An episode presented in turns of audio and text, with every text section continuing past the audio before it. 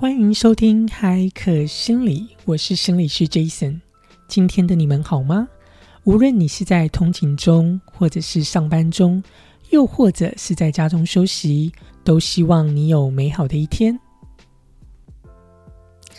嗨客心理的初衷是与大家分享跨文化、跨地域的有趣的观察与经验，不管是从生活中，或是从医疗场域当中。而今天，Jason 想要跟你们分享比较辛辣的话题。其实对我来说，今天的话题一点辛辣都没有，但是可能对于部分的听众而言，会稍稍微微的一点辛辣。所以，我们今天就来谈谈性和文化差异下的 dating。在美国职业有一点是我非常非常喜欢的哦，就是病人呢总是带进诊间，会有不同的议题，各式各样的话题。特别是呢，刚来美国的头一年，呃，总是会让我大开眼界。前阵子呢，我在团体治疗当中，呃，跟病人去讨论情绪调节的各个技巧哦，不同的技巧与方式。其中呢，有一位病人就跟我分享，他说，也不是跟我分享而已，他是跟整个团体呃的所有的参与者分享哦，包含不同的病人哦，他就分享说，他呢总是用自慰的方式来疏解压力，而他觉得这是一个很好的方式，来帮助他调节他的立即的一个情绪，然后帮助他舒缓这个忧郁的情绪。今天我们不是要来谈这个行为的对错，我们是要来从另外一个角度，从脑科学的角度来谈谈这个行为对我们的大脑到底有什么样的影响呢？从过去的脑科学的研究，我们的确发现，自慰不管对于男性或女性的生理性别而言，都是会刺激我们大脑分泌许多的神经化学物质，像是 dopamine。之前的 podcast 当中有提到的，也就是我们的快乐荷尔蒙，因为我们我们叫做 happiness hormones。那另外一个叫做脑内啡，因为我们叫做 endorphins。哦，就是脑内啡呢，它是一个身体的一个自然的止痛剂。好，所以它可以缓解疼痛。那脑内啡呢，还有具有就是比如说减压、好疏解压力、提升情绪、调节情绪的一个作用啦。那另外一个呢，当我们自慰，我们也会产生 oxytocin，就是这个 oxytocin 这个神经化学物质是最近这几年在神经科学的研究上。大家不断去做研究跟讨论的，那我们也发现，oxytocin 这个催产素也对于人来说是有很多的好的效果。而这个激素，我们也有给它一个名词，我们叫做 love hormone，哦，就是爱情荷尔蒙、爱情激素。催产素呢，这个 oxytocin 它通常跟呃我们。个体，我们人跟社会的连结是有关系的。我们在一个感情关系当中的连结有关。好，所以 oxytocin 呢也是会帮助我们感觉到这个好的这个感受、愉悦的感受。所以这也是为什么，我们人呢总是在性爱结束或是自慰结束的时候，我们总是会感到心情愉悦。哦，举例来说呢，我最近又有一位，呃，也不是又，就是我的一位老朋友，美国的朋友呢，他就跟我说呢，他呢，对他而言，他总是觉得性或是自慰是一个非常有效疏解他压力的方法，所以每当他这个压力来的时候，他总是会呃寻求自慰，或是呃寻求呃这个性爱的这种感受。呃，就像我讲的一样，我们不谈这个行为的对错。那我想要跟大家分享另外一个有趣的报道。这个报道，我之所以会知道这个报道呢，也是因为我有一个美国的朋友，他是一个白人朋友，然后他最近看到了这个这个报道，来自于 South China Morning Post。哦，他看到这个报道呢，呃，他就 message 我。那因为他过去呢曾在中国待了好多年哦，因为呃工作的关系，然后他就是到中国待了一阵子，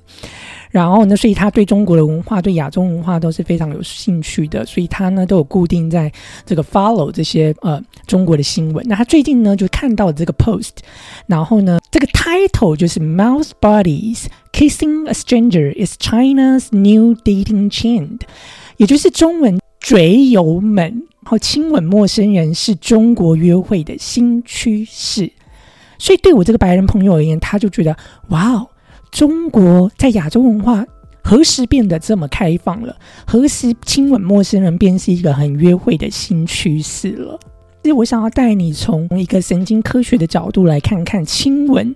到底对我们大脑有什么样的影响？亲吻到底是不是跟性爱一样，吼，有效的去改善和调节我们的情绪呢？所以，根据过去的大脑科学的研究，我们一样有发现，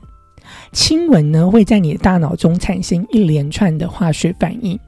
好，包括了呢，当然我们刚刚讲的这个催产素的爆发，好，这个 love hormone，这个爱情激素，好，oxytocin。的爆发在你脑中增多。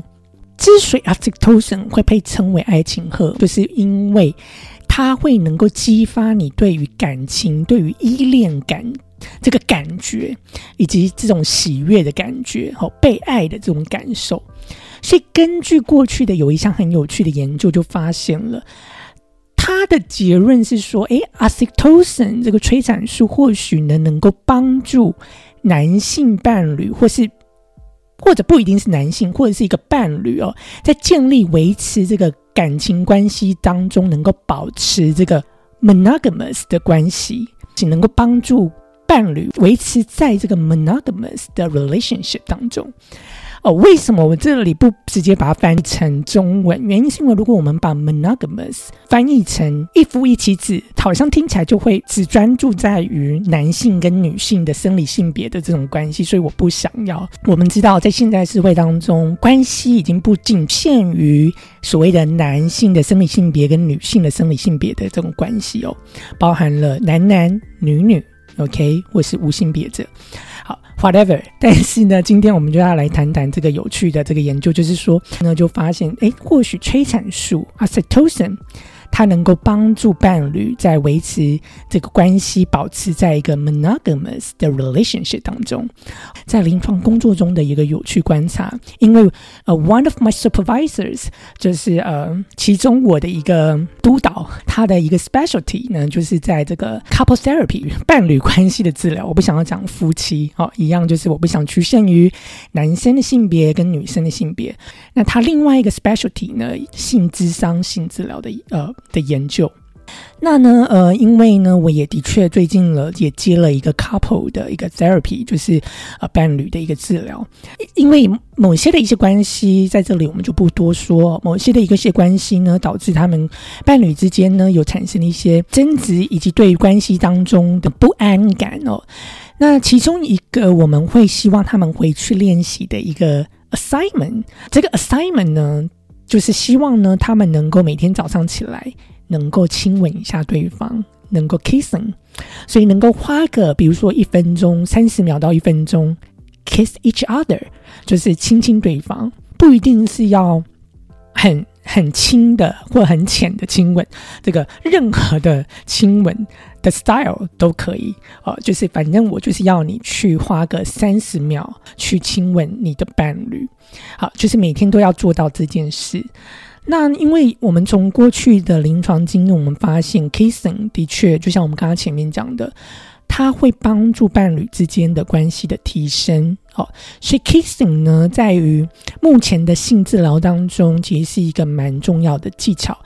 那我也很鼓励大家，即便你们的关现在你跟你的伴侣关系可能很棒，非常好，那我也很鼓励大家能够维持每天呢都能够亲亲你身旁的伴侣，不管是他在起床要出门工作。或是他从外面工作回来，回到家里也能够 kissing each other，这个呢能够帮助你们大家呢彼此呢分泌一些很棒的 oxytocin，彼此呢能够去有很棒的感受，另外呢能够去增强你们关系的稳定哦，所以这是一个很棒的技巧，欢迎大家去使使用它。OK，那今天的话题呢不是去讨论行为的对与错。而是呢，我希望能够带领你从行为如何影响我们的大脑的变化出发。当然哦，如果这个行为的产生已经导致我们的生活显著的受影响，或者呢是某个特定的行为已经影响你的生活功能的时候，那当然我就建议你寻求专业的协助与帮助了。好，因为的确呢，在许多的精神疾病当中，持续或显著的寻求性的满足，并造成生活功能上的影响，常常是精神疾病的症状之一。所以呢，这的确就是需要进一步的被关注，进一步的帮助。所以我希望你一样喜欢今天的主题，也期待与你在下一集的相遇。